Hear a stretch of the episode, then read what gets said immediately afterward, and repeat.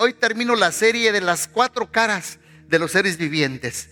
Y hoy vamos a ver la cara del león. Diga conmigo la cara del león. La cara del león. Vamos a repasar las cuatro caras. La semana pasada y antepasada y antepasada vimos primero la cara del toro y dijimos que es el fundamento del servicio y la humildad. Luego vimos la cara del águila, que es el fundamento de la adoración, que es el abandonarnos a Dios. Abandonarnos a Dios en la adoración, como lo que hicimos ahorita. Y la semana pasada yo hablé de la cara del hombre, que es la gracia de nuestro Señor Jesucristo. Por cierto, desde que yo tenía mis 20 años, fue cuando tomé la primera iglesia, fue en Guerrero, Michoacán. Y saben una cosa, siempre que yo he predicado de la gracia, ah, hay manifestaciones. I don't know. Pero siempre que predico de la gracia, ah, siento que tengo una unción de Dios muy especial cuando yo predico de la gracia. Y no sé si para la otra semana voy a dar otro tema de la gracia, pero el Espíritu Santo comenzó una vez más a, a fluir a través de mi vida. Vamos a dedicar un bebé la otra semana, el bebé de Julio y de Rocío. Y estoy luchando para ver qué les enseño. O a la vez quiero enseñarles sobre las cuatro heridas del, del papá. Las cuatro heridas del varón y de la mujer que todos tenemos en el corazón. Así es que vimos esto, que son los cuatro fundamentos de cada iglesia y de cada creyente que debemos de tener. Y hoy vamos a ver la cara del león, que es el fundamento de la guerra. Digan conmigo, de la guerra. Es de la oración, pero más que la oración es de la milicia. Y yo sé que no nos gusta mucho hablar de la guerra espiritual, no nos gusta mucho, pero quiero decirles que sí estamos en guerra y como pastor sí lo tengo que tocar. Sí estamos en la guerra y Satanás nos quiere matar. Satanás es real y no es como lo pintan así, como que, que lo pintan aquí así como un diablito con dos cuerritos que dice, el diablito te dice si vas a mentir o vas a decir la verdad. No, no, no, no, Satanás es real. Y Jesús hablaba mucho de él y ahorita les voy a, decir por qué. Por eso debemos tomar la, la, la cara del león, de la guerra y la oración muy, muy en serio. Porque Dios desea pasar a comunidad cristiana a otro nivel.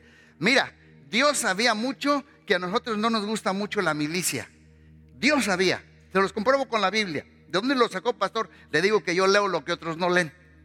Dios sabía que no nos gusta el atar, el desatar, el reprender, el tomar autoridad, el, el, el, de atar espíritus territoriales, de liberar a la persona. No nos gusta mucho.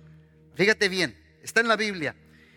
Y he dicho, yo os sacaré de la aflicción de Egipto a la tierra del cananeo, del eteo y del amorreo y del fereceo, del jebeo y el jebuseo, a una tierra que fluye leche y miel. Éxodo 3:17. Y dice más adelante, y luego que Faraón dejó ir al pueblo, dice, Dios no los llevó por el camino de la tierra de los filisteos que estaba cerca. Porque dijo Dios, para que no se arrepiente el pueblo cuando vea la guerra y se vuelva a Egipto. O sea que en la Biblia está bien claro que Dios sabía bien que a su pueblo repudiaba y que su pueblo ah, no le gustaba la guerra. Les voy a decir por qué. Bíblicamente, cuando Dios sacó al pueblo de Israel de Egipto, muchos teólogos dicen que llegarían en 11 días. Otros dicen que llegarían en two weeks. Otros dicen tres semanas. Pero bueno, que gane el mejor, ¿verdad, Marquito? Pero ah, la verdad, la verdad es que se llegarían en 11 días o tres semanas, porque de Egipto, a mí me gusta mucho la geografía. Si usted ve la geografía, de Egipto a Israel, nada más hay que cruzar Jordania, que hoy le llama, hoy en día se llama la franja de Gaza. Pero en sí, two weeks durarían. Pero Dios dice, yo no quiero llevarlos por allí, no sea que el pueblo se arrepienta cuando vea la guerra y se regresen a Egipto. Entonces, por eso, ¿sabes cuánto le costó al pueblo? 40 años. Dos semanas a 40 años. Por esto. Dijo Dios, yo, tienen que, yo sé que tienen aberración a la guerra. Y por eso hay veces que en familias, en iglesias, hay veces cuesta, por ejemplo, una pareja llevarse bien, una iglesia crecer saludable, un negocio florecer. Porque hay veces que si hay una guerra y una milicia y una lucha espiritual. Y tenemos que hacer guerra y tomar autoridad en el nombre de Jesús. Te lo compruebo en la Biblia. Mira lo que dice Efesios 6:12.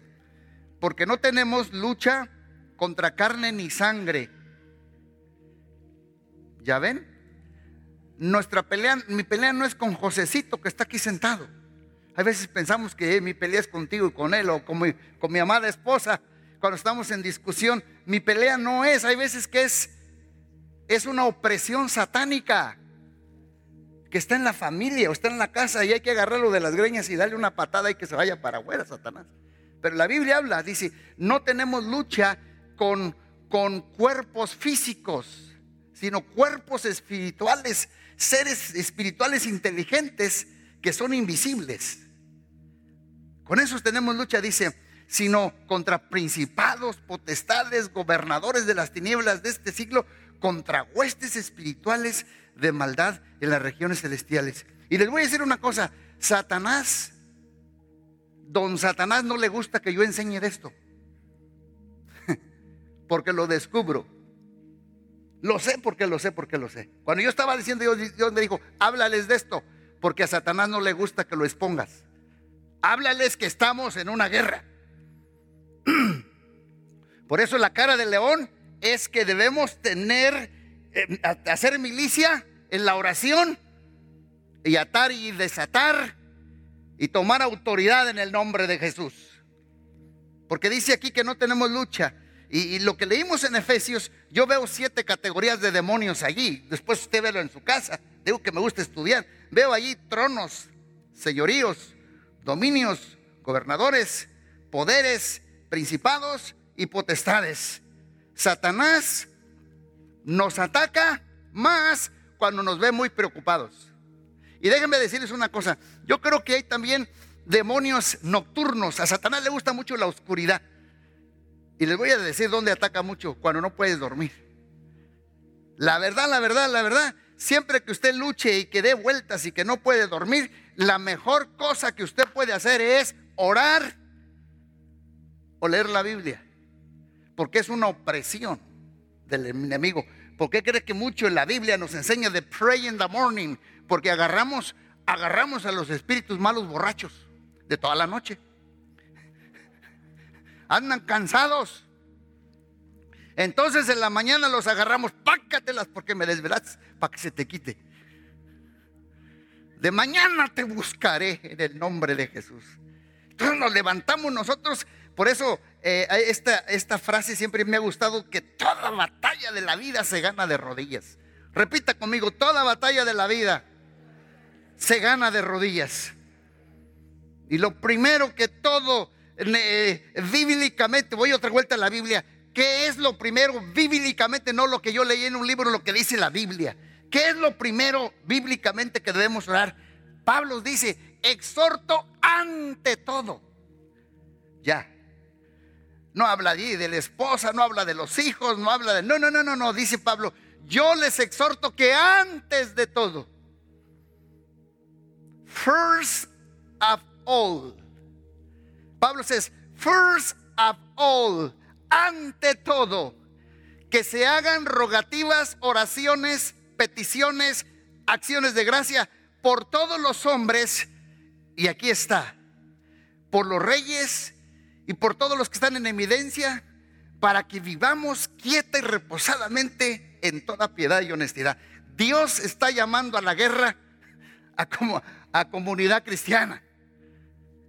Y hacer esto a orar, dice aquí, oren por el presidente. Si usted no votó por él, pero la Biblia dice, ore por él. Ore por el vicepresidente. Ore por los senadores. No importa de qué partido sean. Dios nos dice a nosotros, más que hacer marchas, oren. Exhorto ante todo que se hagan rogativas oraciones. Es la cara del león. Orar. ¿Por quiénes? Por los alcaldes, por los gobernadores. Y sabe que en una cosa, si creyéramos en la oración, cambiarían muchas cosas. Por ejemplo, las leyes. Hay muchas leyes que no nos gustan, que están en este país, y de veras que no nos gustan porque son antibíblicas. Vamos a orar que cambien esas leyes. ¿Cuántos dicen amén? ¿Cuántos matrimonios rotos hay? ¿Cuántos hijos adictos? ¿Cómo está la economía? La educación, los maestros, con tantos valores relativos y tantas ideologías de género. Hay que orar. Vamos a orar, más que quejarnos. Dice, exhorto ante todo a que tengan la cara de león y hagan milicia y aten y desaten y tomen autoridad en el nombre de Jesús. ¿Por qué no oramos más si la oración lo cambia todo? Dos cosas que yo he aprendido, que muchas veces malentendemos dos atributos de Dios. El primer atributo, a veces que veo que gente malentiende, es la soberanía de Dios. Esto es algo de teología. La digan conmigo, la soberanía de Dios. Mira, la soberanía de Dios, por eso muchos culpan a Dios de todas las tragedias que pasan. Ah, pues que Dios es soberano, ya para qué oro. Él va a hacer lo que tiene que hacer. Alguien me dijo a mí, ¿para qué oro? dice que Él conoce mi necesidad. Dios es soberano. Lo que, de todas maneras, lo que yo ore, pues ¿para qué oro? Pues Dios es soberano. Al último hace, Él tiene la autoridad y va a hacer lo que Él va a hacer. Y otros culpan a Dios por las cosas que pasan del mundo. Y dicen, bueno, Dios está en completa soberanía y autoridad. Y Él siempre hará lo que Él quiere. Y saben una cosa,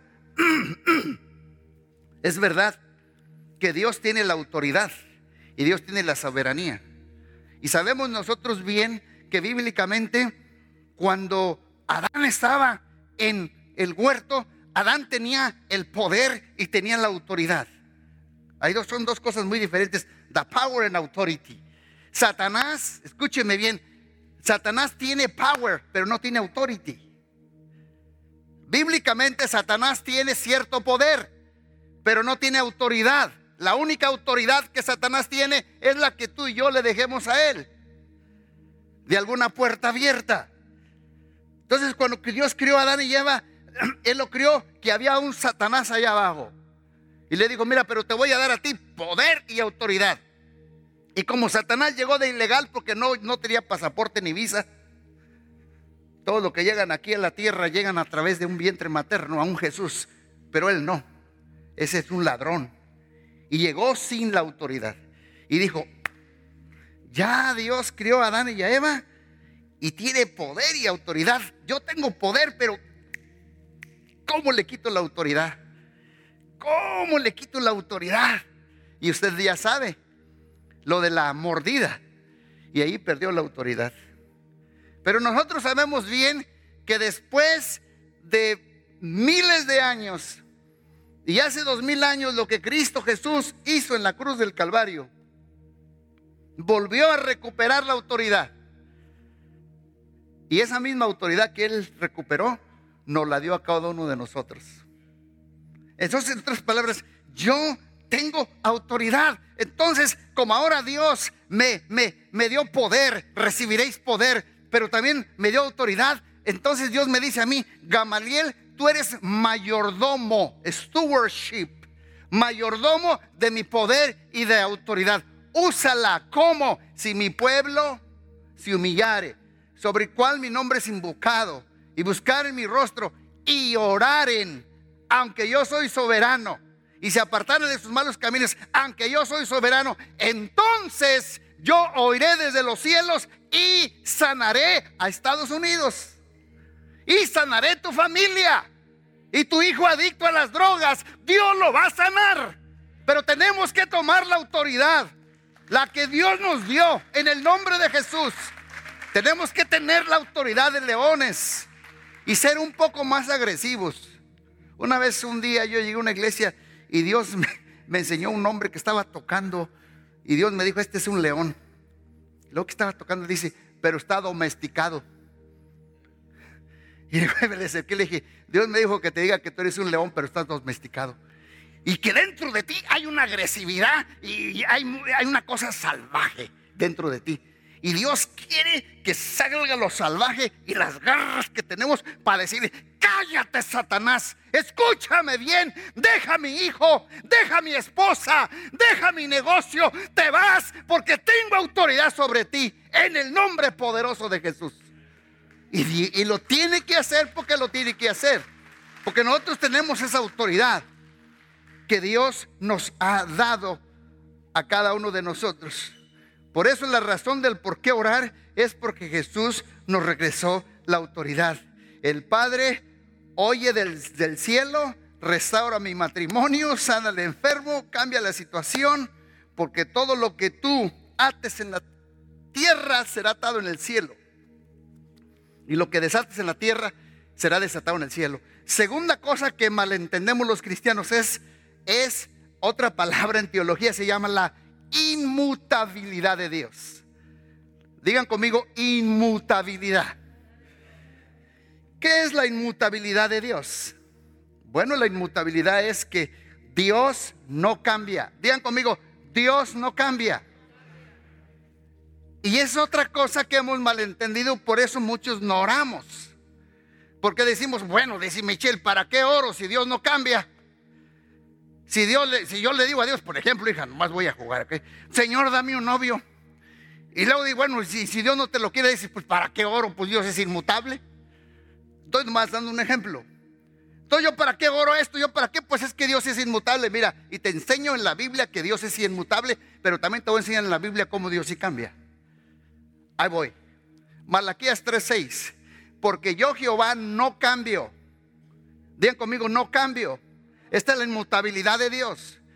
Por esto, hijos de Jacob, no habéis sido consumidos, porque yo no cambio. Ahí te voy a dar otro texto, porque el texto sin un contexto es un pretexto. Santiago 1.17. Toda buena dádiva y todo buen don perfecto desciende de lo alto del Padre de las luces, el cual no hay mudanza ni sombra de variación. O sea que Dios no se muda, Dios no cambia.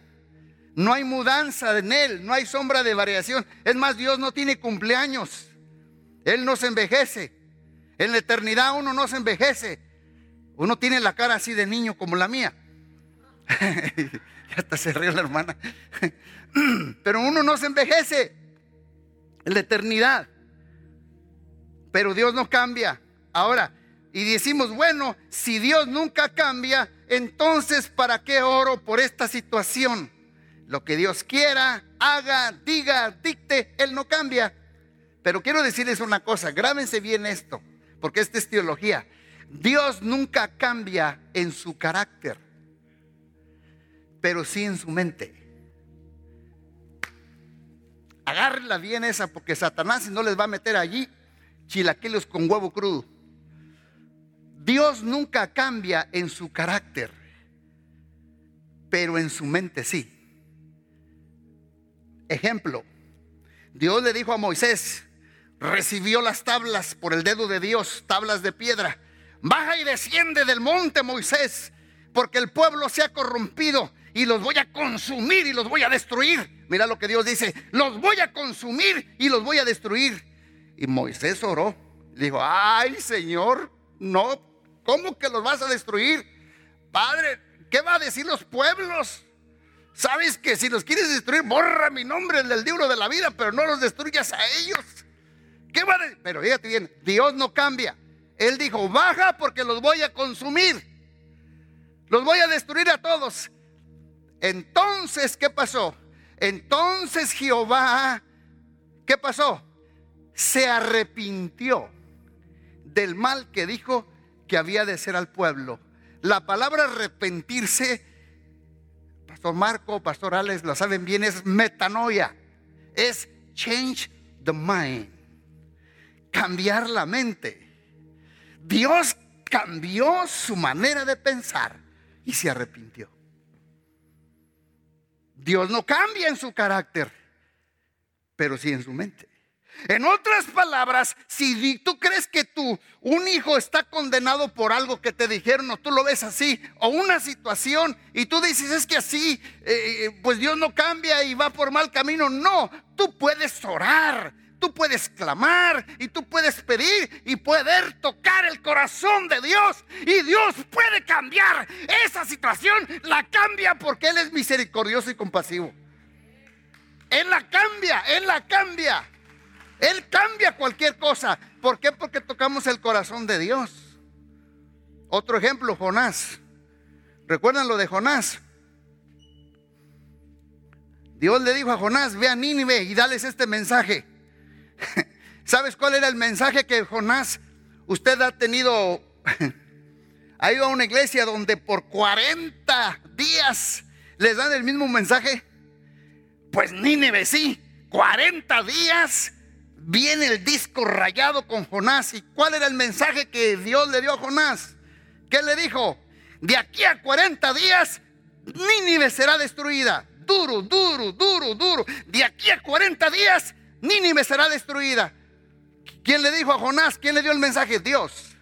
Diles que en 40 días voy a destruir Nínive. De aquí a 40 días, Dios dijo que voy a destruirlos. Y venía Jonás, y venía Jonás, y venía Jonás. ¿Y qué pasó? y vio Dios lo que hicieron, que se convirtieron de su mal camino y cambió. Cambió su manera de pensar. Se arrepintió, metanoia, cambió su mente del mal que había dicho que les haría y lo hizo. Dios va a cambiar el curso de esta nación. Si hay una persona como nosotros, una iglesia, que le dice, no, por favor, Señor, ¿qué dirán las naciones demás? Porque todo lo que ha sucedido, hasta lo que sucedió en el Capitolio, yo dije, wow, ¿cómo nos verán las demás naciones? Señor, por favor, no. Por amor a tu nombre, no, por favor. Y Dios puede cambiar su mente y traer un avivamiento a esta nación y a todo el mundo.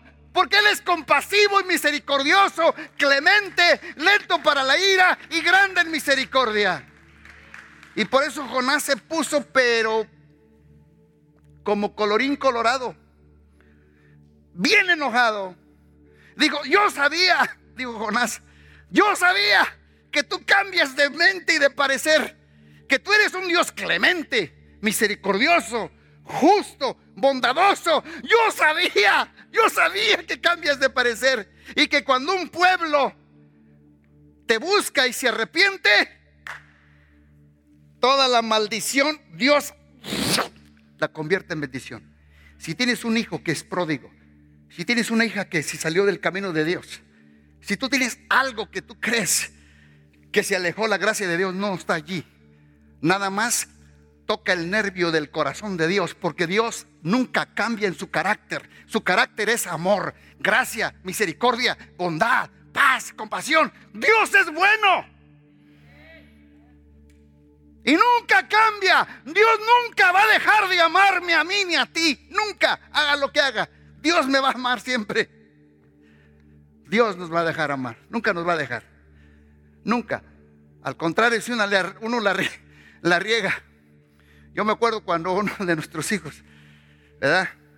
Cuando era pequeña Melody, eh, cuando se desobedecía, le decía a su mamá, mamá, no se te olvide que llegando a la casa tú me tienes que corregir porque te desobedecí. Y ahí ven el camino, Melody. Y luego lloraba, decía, mami, no se te olvide que te desobedecí. Me vas a disciplinar. ¿Usted cree que ella la disciplinaba? Ya estaba arrepentida. Usted entra a Dios, haga lo que haga, y Señor, Padre, ah, oh, y Dios dice, la misericordia de Dios triunfa sobre el juicio. Dios es grande y bueno y Él nunca cambia en su misericordia y su amor y su compasión. Nosotros somos los que cambiamos. Dios quiere llevar a CC a un nuevo nivel de oración como iglesia y como individuos. Por eso, desde entonces, Dios está buscando, aunque sea un solo creyente, que se ponga en la brecha y se ponga de acuerdo con Dios. Pero dice la Biblia, busqué entre ellos no dos, just one. Busco nomás uno de comunidad cristiana. No dos, no tres, no cuatro, no cinco. Just one. Que se ponga en el vallado y que se pusiese en la brecha delante de mí a favor de los Estados Unidos, a favor de su familia, a favor de sus hijos, a favor de la situación, a favor de cualquier cosa para que yo no la destruyese. ¿Y que Dios dice allí? No lo hallé. Le podías tú decir y yo, Señor, ya no lo busques, aquí estoy yo. ¿Cuántos le pueden decir así? Ya, digan conmigo, ya no lo busques. Aquí estoy yo. Marquito, pastorales, se les va a llenar el martes. Porque ya no lo busques, aquí está el Señor. Entonces estas son dos cosas que hemos malentendido. Pero dice aquí que si nos paramos en la brecha delante de con Dios a favor de la tierra, como por ejemplo ahorita, ¿cuál es mi ruego? La verdad, la verdad, yo pues en mi privacidad con Dios, Señor, un juicio justo para George Floyd. Señor, un juicio justo para George Floyd. Párate en la brecha. Porque no se puede acabar la corrupción si nosotros no oramos así ves la nación porque uno no ora. Señor, el Señor sana la tierra. ¿De qué? Del odio racial. De la discriminación, de la violencia, de los asesinatos, de la desintegración familiar, de las divisiones entre los partidos. Por favor, Señor, sana la tierra.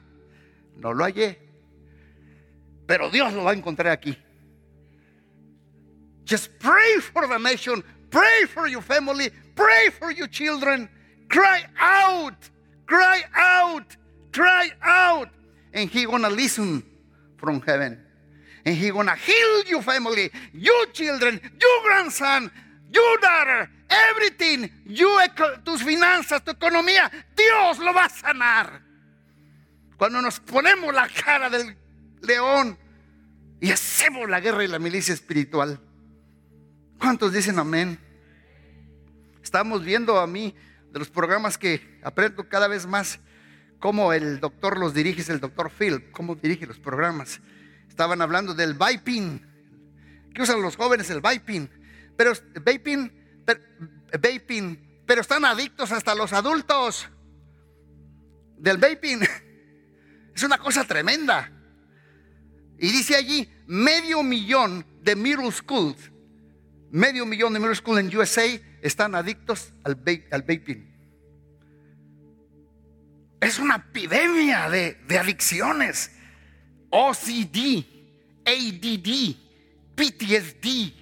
¡Uh! Necesitamos orar. No me dejen solo montones. Vamos orando hasta que baje el poder de Dios. ¿Recuerdan ese canto? Vamos orando hasta que baje el poder de Dios. We need to pray. We need to pray. Si Jesús sintió la necesidad aquí en la tierra, entonces ¿qué de nosotros? ¿Cuántos creen que Jesús necesitó orar? Por eso lo oraba mucho. Porque como humano él también oraba. Mira, les voy les compruebo bíblicamente Jesús oraba. Jesús diezmaba, Jesús ofrendaba, Jesús tenía hambre. Es más, Jesús, Jesús tuvo que aprender la Biblia, sobre todo el, la Torah. el Pentateuco, los cinco libros de la, de la Biblia. Vea en su Biblia, en el Evangelio de Mateo, Marco, Lucas, en los primeros capítulos, dice que un día eh, eh, subieron a Jerusalén José y María con su hijo Jesús. Tenía 12 years old, 12 años. Y dice, ¿dónde está Jesús? Se les perdió por tres días. Y cuando lo encontraron, dice la palabra de Dios que estaba sentado en el templo con los doctores de la ley. Pero dice de allí, estaba, estaba haciéndoles preguntas y escuchando a los doctores de la ley. Si Jesús a la edad de 12 años hacía preguntas y escuchaba la Torá, la ley de Dios, ¿cuánto para nosotros es una necesidad escuchar la Torá, la ley de Dios y hacer preguntas como Jesús? Él tenía que leer la Torah. Él tenía que aprendérsela. Entonces, ¿cómo creen que Jesús, cómo creen que Jesús, este, eh, Jesús vencía la tentación? Por eso dice, velen y oren para que venzan la tentación. ¿Recuerdan cuando él estaba en el desierto? En la wilderness. ¿Cuántos días ayunó Jesús? Les voy a, ahí les va otra cosa que, que muchos no leen lo que yo leo. Muchos piensan que la tentación de Jesús fue al día 40. No, los 40 días fue tentado. Dice el primero, el segundo, el tercero, el cuarto, el quinto, el día 10, el 30, el 35. Lo que pasa que en el 40 fueron las tres tentaciones mayores, después de las predico, las tres tentaciones mayores que de allí vienen todas las demás chiquitas. ¿Y cómo lo venció? Lo que hizo él de 12 años. With the word of God, con la palabra de Dios. Porque cuando vino, vino el tentador y le dijo, di que esta piedra se convierta en pan. Él no se peleó con Satanás. Él nomás le dijo, it is written. Lean la Biblia. Le estoy causando que, le estoy causando que tenga hambre por la palabra. Pero miren, el que más predicó, escrito está. Otro día les enseño el mensaje de escrito está, escrito está, escrito está. Fue Jesús y Pablo. Siempre decían, conocían la palabra, escrito está, escrito está, escrito está. Como por ejemplo, a mí me preguntan una cosa o yo escucho una cosa, hasta de ciertos cristianos que dicen, esto yo no, esto yo no lo voy a hacer porque es pecado algo. Rápido, ¡pum! Se me viene mucha palabra. Mi espíritu rápido dice, escrito está, escrito está. Y si un cristiano, aún en un YouTube, o alguien menciona este verso, ahí voy. Voy para grandes ligas. Jesús le dijo a Satanás, escrito está. Y luego viene y le dice, tírate de aquí. Porque la Biblia dice, Satanás conoce la Biblia. ¿Sabes cómo lo paras? ¿Sabes cómo lo paras? Cuando tú conoces más Biblia que él. Si usted lee allá abajo, tres, tres, dos veces Jesús le dijo, escrito está, y luego Satanás dice, pero también escrito está. Le leyó la Biblia. ¿Y sabes cómo lo paró? Jesús había más Biblia, dice, pero escrito está que al Señor tu Dios no tentarás. ¡Pum! Oh, sabía más. Pues a mí cuando viene con un versículo me sale más, y escrito está, y escrito está, y escrito está, vete de mí, Satanás. Uf, ¿cuánto están agarrando la onda? Y dice la Biblia que Satanás se fue entre la cola, entre las patas. Y ahí les va otra cosa. Escuchen bien lo que les voy a decir. Satanás no es omnipresente. No, güey, José. Omnipresente es que está en China, está en Joliet, está en México, está en Argentina, no puede estar en todo lugar a la misma vez. Jesús sí. Satanás nomás está en un solo lugar, pero él tiene su army, lo que ya leímos. Esta vez que tentó a Jesús no fue un demonio, fue el mero Satanás. Fue el el mero Lucifer. A Jesús sí se le fue. ¿Por qué? Porque unción, unción mayor, demonio más grande. Más unción, demonio más grande. Más unción, demonio más grande. Entonces esta vez, Satan, y dice la Biblia que cuando Jesús lo venció por la oración y la palabra, dice la Biblia, y cuando el diablo hubo acabado toda la tentación, se apartó por él just for a little time. Porque después regresa. Voy y te estudia. Es como lobo rapaz. Estudia cuando tú estás vulnerable, cuando tú estás débil, cuando estás más parado, cuando tú le peleas al enemigo en su, en su territorio. Él te estudia. El pastor, Carla, ahorita está vulnerable, porque en las alas de la necesidad, allí está el diablo. Deme un ejemplo, pastor. Así estudió al rey David. He was watching David, the king, y lo veía, porque David era un guerrero, cara de león, con milicia, había ganado batallas, pero lo agarró vulnerable, lo agarró weak, y don Satanás dice, vamos Bachiva, vamos Betsabe, desnúdate y ya así.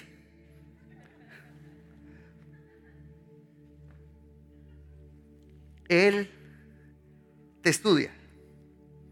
Es un lobo rapaz. Dice que los lobos son caninos. Y los lobos, cuando se ven más mansitos, son cuando son más peligrosos. Atacan en manada. Y cuando ven el débil, al vulnerable, y estudian tus pasos, ¡ah! ahí te ataca. Hey, iglesia, no baje la guardia.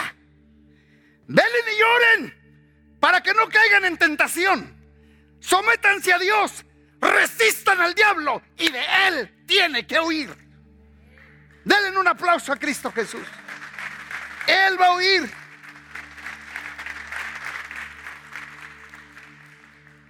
Entonces, aconteció que estaba Jesús orando en un lugar y cuando terminó de orar, uno de sus discípulos le dijo al Señor, enséñanos a orar, como también Juan el Bautista enseñó a sus discípulos. Bueno, si Jesús tuvo necesidad de orar, ¿por qué yo no? Si Jesús lo hizo. Jesús estaba orando. Digan conmigo, Jesús estaba orando. Y vamos terminando, nada más, vamos a, les voy a hacer un review así del, del Padre Nuestro. Con eso vamos a terminar. Es un review nada más, porque un martes, hace tres años, los que estuvieron conmigo el martes, yo doy en la serie El Padre Nuestro en siete domingos. Porque cada pasaje, ahorita lo va a ver, cuando lo entendemos, no es una fórmula, pero es un modelo de oración. Cuando yo le dije al Señor, oye Señor, y, los martes, ¿y cómo los enseño a orar?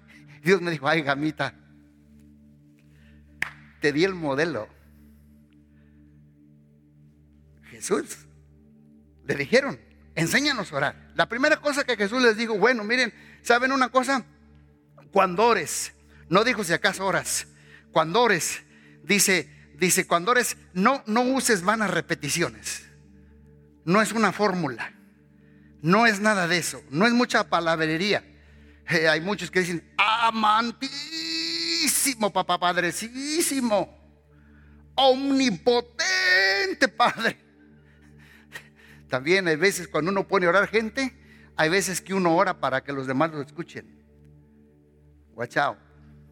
Chécate adentro. ¿Estás orando para los demás que te escuchen o estás orando para Dios? Por eso, en primer lugar, la oración es personal y después es corporativa.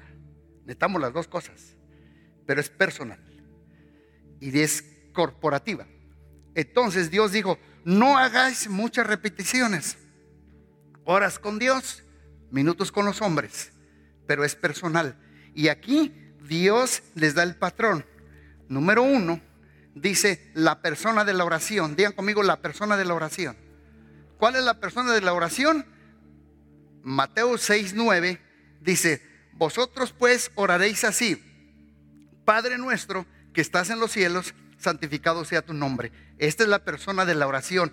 ¿Cuál es la persona de la oración? Padre nuestro. La primera cosa que comienza Jesús es con papá. ¿Saben por qué? Porque en el Antiguo Testamento no podían ellos referirse a Dios como papá. Él es mi papá. Él es mi padre. Y Jesús viene y les dice, hasta ahora ustedes nada habéis pedido. Pedid todo en mi nombre al Padre y el Padre se los dará. ¿Por qué? Porque yo lo soy estoy introduciendo al Padre. La primera cosa es, Él es el jefe, He is the boss. Él es el papá. Hay veces que nuestro concepto es, tenemos, ay, híjole, Dios es muy malo. Muy difícil de agradar. Jesús, ah, he is good. Jesus is kind. And the Holy Spirit, he is weird. Él es raro. Pero la primera cosa que Dios dice, vayan al papá. ¿Saben por qué? porque hay mucha orfandad en nuestras vidas. Y Dios quiere sanar la orfandad por la manera que crecimos. Carencia de papá o estuvo pero no estuvo. Estuvo pero nunca se conectó. Las heridas de un padre. Entonces cuando venimos y le decimos, Padre nuestro, como dijo el canto, yo sé que tú eres mi Padre, que yo soy tu Hijo y sé que me amas. Padre nuestro, es la petición de la oración. Y luego que sigue, pasa a la petición de la oración. Vamos a leerlo. Venga tu reino, hágase tu voluntad como en el cielo, también en la tierra. Y esta es la petición, Padre, que venga tu reino y que se haga tu voluntad. Señor, yo sé que tu reino es tu gobierno. Tu reino no es comida ni beber, sino justicia, paz y gozo. Voy a orar que tu justicia que tu paz y tu gozo se haga realidad en mi familia, en la nación, con mis hermanos, con mis hijos. Oro que tu justicia, tu paz y tu gozo es es la petición de la oración. En el primer versículo que leímos vimos al Padre. Aquí ya vemos a Jesús. Venga tu reino. Al final les digo, porque yo estaba diciendo, Señor, ¿y dónde está el Espíritu Santo? Al final se los enseño. Pero también el Espíritu Santo en la oración. Entonces, la Biblia dice que cuando Jesús resucitó, Él estuvo 40 días en la tierra. Y si usted quiere comprobar eso, lea el capítulo 1 del libro de los Hechos. En el primer tratado, oh Teófilo, te escribí de todas las cosas que Jesús comenzó a hacer y enseñar 40 días después de resucitado. ¿Quién escribió el libro de los Hechos? A mi humilde criterio, fue Lucas. Lucas no fue discípulo de Jesús. Fue un médico. Médico. Lucas tenía un amigo que se llamaba Teófilo. Para mí era un doctor. Y le escribió todas las cosas. Ahí les voy. Ahí les voy. Los 40 días. ¿Saben cuál fue el tema de Jesús? El reino de Dios. Por 40 días el reino ha llegado. El reino está aquí. El reino ya llegó. El reino, y Señor, y, ¿Dónde está el reino? Y quieren un reino terrenal. No, no, no. El reino está aquí. El reino de los cielos ha llegado. Entonces esa es la petición de la oración. Vamos al número tres. Está la provisión de la oración. Y dice en la provisión, el pan nuestro de cada día, dánoslo hoy. La pregunta aquí es, ¿a dónde vamos nosotros por provisión en nuestras necesidades? Dios quiere darnos provisión natural y espiritual. Esto no es ser egoísta, no es ser egoísta que usted le diga, Señor, dame una casa en buen terreno, que no, no esté tan desbaratada. No es egoísta. Usted le está pidiendo el pan a Dios. Dame el pan. No es egoísta decirle, Señor, dame un carrito que funcione bien, porque este es un puchón y luego te subes. Señor, dame un carro, un carrito la Biblia, el Padre nos está diciendo, pídanle, pidan el pan, pidan su... ¿Cuál necesidad tienes? Pídele a Dios.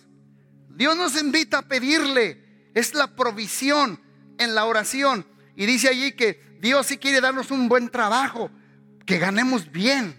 ¿Cuántos dicen amén? Hay que, y ahí les voy. ¿Saben por qué Dios nos dio el aparato digestivo? Sistema digestivo. Este sistema digestivo, el mío, quiere tres veces por día de comer. Algunos siete. Unos seis. No me agaches la cabeza, Eric. ¿Sabes por qué Dios dice, denle gracias por el pan? Porque Él quiere que todos los días, aunque sea tres veces al día, cuando vayas a comer, le digas, gracias Padre por el pan de cada día. Como que Dios dice, recuérdame cada día. Mira, dice, el pan nuestro de cada día, no dice el pan de cada semana, dámelo hoy. El pan de cada mes, no, es que Dios quiere que dependamos de Él todos los días. Ayer mi amada me llevó a comer por ahí, un restaurante bonito, y yo ya traía un hambre y empecé a aventar el trinche. Y dije, ay Señor, José, María y el burrito, Padre, gracias por el pan, que me acuerdo otra vuelta de Jesús. El pan nuestro, digan conmigo el pan. Dios nunca les dijo el maná. En la Biblia maná, la Biblia maná significa, ¿qué es eso? Porque cuando Dios les mandaba maná, Dios nunca dijo que se llamaba maná. Fue el pueblo de Dios. Digo, ¿y qué es eso? Maná es, ¿y qué es eso? Dios dijo, yo le llamo pan. Al pan hay que prepararlo. Todos los días. Decía una persona, no me des el pan de mañana porque está crudo ni el pan de ayer porque está duro. Dámelo fresquecito el de hoy, calientito con chocolatito y para adentro Macario, que de esto no hay diario. Esta es la provisión de la oración. Número cuatro, el perdón de la oración y perdona nuestras deudas como también nosotros perdonamos a nuestros deudores. Voy concluyendo. Y el cinco, la protección de la oración. ¿Cuál es la protección de la oración? Y no, no nos metas en tentación, mas líbranos del mal. La protección de la oración. Y al final dice, el poder de la oración. Porque tuyo es el reino, el poder. ¿Dónde está el Espíritu Santo? Aquí, el poder. Recibiréis poder cuando haya venido sobre vosotros el Espíritu Santo. Ahora si vemos el Padre nuestro, ahí les voy. Comienza con alabanza y termina con alabanza. Santificado sea tu nombre. Y luego al final dice, porque tuyo es el poder, la gloria por todos los siglos de los siglos. Amén. Jesús nos dice, ¿quieren ganar la guerra espiritual? Háblenle al grande. Háblenle al papá. Háblenle al papá. ¿Cuántos de ustedes se saben el Padre Nuestro? Yo le exhorto desde aquí que se lo aprenda de memoria. Vamos a decirlo a la, de las tres, todos, síganme los buenos. En la Reina Valera, porque algunos traen el mensaje y otros la NTV. Una, dos, tres. ¿Qué dice? Padre nuestro que estás en los cielos, santificado sea tu nombre venga tu reino, hágase tu voluntad como en el cielo, así también en la tierra. El pan nuestro de cada día, dánoslo hoy y perdona nuestras deudas como también nosotros perdonamos a nuestros deudores. No nos metas en tentación, mas líbranos del mal, porque tuyo es el poder, el reino y la gloria por todos los siglos. Ahora nadie me va a salir hasta que no me lo diga de memoria. Pídanle en el nombre de Jesús. Y con esto termino. La cara del león. Digan conmigo la cara del león. Les voy a hacer una pregunta. ¿Quién es el león? ¿Satanás o Jesús? Who is the lion? The devil? Yo te digo que yo, como que yo les provoco curiosidad para que estudien la Biblia. ¿Quién es Satanás? ¿Quién es el león? ¿Satanás o Jesús? Mira, primera de Pedro, sean sobrios. Diga conmigo, sean sobrios. Ahí les voy. Un borracho no está sobrio. ¿Cierto o no es cierto? Está controlado por el alcohol.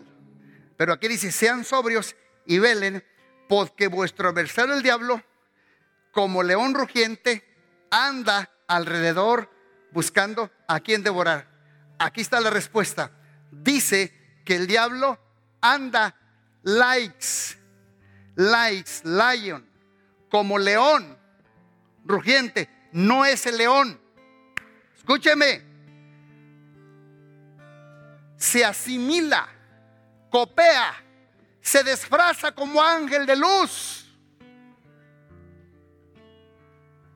Imita, imita, es vigilante. Pero dicen los teólogos que es un, anda como un león viejo que no tiene dientes. Pero como no tiene dientes, ruge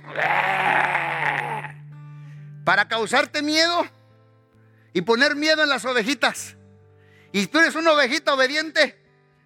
Los lobos y los leones no pueden coexistir con la oveja. Entonces, ¿qué tiene que hacer las ovejitas sabias? Corren donde está el pastor de pastores.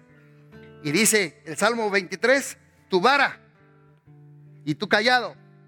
Muchas veces pensamos que el pastor, la vara es para pegarle a la oveja. No, no. La vara es para pegarle, para pegarle al lobo rapaz, para pegarle a Satanás. ¡Déjala! Pero tienes que estar cerca del pastor. Entonces, ¿qué dice Apocalipsis? Y uno de los ancianos me dijo, no llores, he aquí el león de la tribu de Judá, la raíz de David, ha vencido, ha vencido para abrir el libro y desatar sus sellos. ¿Quién es el león de la tribu de Judá? Jesús. Jesús. Jesús es el león de la tribu de Judá. Y él fue el que le tumbó los dientes a Satanás y anda molenco y chimuelo. En otras palabras, yo tengo que hacer guerra y venir con el león de la tribu de Judá y rugir y tomar autoridad en el nombre poderoso de nuestro Señor Jesucristo sobre toda cosa y sobre todo ataque que venga a nuestras, nuestras vidas. Los exhorto y los animo a que subamos a otro nivel de guerra espiritual. Enséñale a tus hijos a orar como Jesús enseñó a los discípulos. Enséñalos a orar. Yo ya no tengo hijos pequeños, pero cuando antes de la pandemia yo cada domingo en la tarde yo iba a montar mis nietos. ¿Cierto o no? Y me agarraba al grande, a Yahshua. Yo le puse el campeón. A Amanda yo le puse la chispita. Agarraba yo a Amanda o agarraba a Yahshua. Y dijo, y Cindy sabe, Granpa va a orar por ustedes. Y me hinco y el niño dice, Grampa, oramos en inglés, en español o en lenguas. Le dije, lenguas. Y como es chiquito, le dije, no te escucho, campeón. No te escucho, súbele. Lo estoy enseñando a orar. Como Jesús enseñó a sus discípulos. Enseña a tus hijos a orar. Enseña a tu esposo a orar. Madres adultas, hermanas adultas, enseñen a las madres jóvenes a orar por sus esposos. Enséñenlos, hagan guerra, hagan milicia, oren, enséñenlos a orar por los enfermos. Enséñenlos, tu sanidad está a un lado de ti. La Biblia dice, pondrán las manos sobre los enfermos, no el pastor, tú. Y los enfermos sanarán. Enséñenlos a orar. Yo los animo a que nosotros crezcamos y vayamos a otro, a otro nivel en la cara de león en esta iglesia y que Dios nos ayude a tomar por posesión toda esta ciudad y que la nación tenga un tremendo avivamiento de parte de Dios. ¿Cuántos dicen amén? Cierren sus ojos, por favor. Padre Celestial, te doy gracias por enseñarnos a despertar el león que hay dentro de nosotros. Te pido, Padre Celestial, que enseñemos como padres, abuelos, a orar a nuestros hijos y hacer la guerra espiritual. Te pido que las madres adultas enseñen a las jóvenes a orar por sus esposos, a orar al compasivo, al amoroso, al misericordioso Padre, que nunca cambie en su carácter, pero sí en su mente. Señor, en este momento oro por los que están en eminencia, oro por el presidente, oro por el Senado, oro por la Cámara de Representantes, los gobernadores, los alcaldes, los principales, los maestros, por los policías, por los médicos.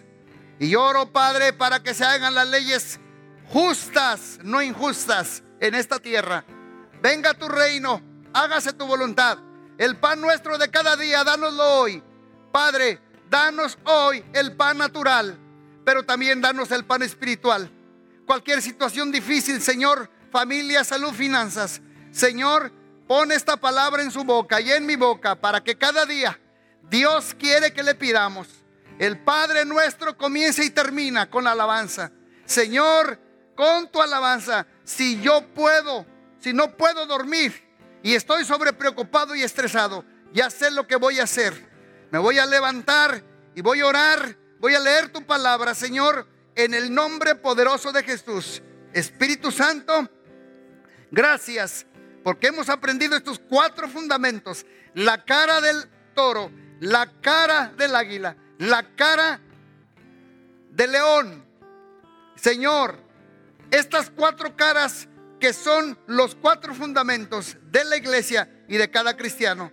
Te lo pedimos, Padre, y te damos gracias en el nombre poderoso de Jesús, porque tuyo es el reino, el poder y la gloria por todos los siglos de los siglos. Amén.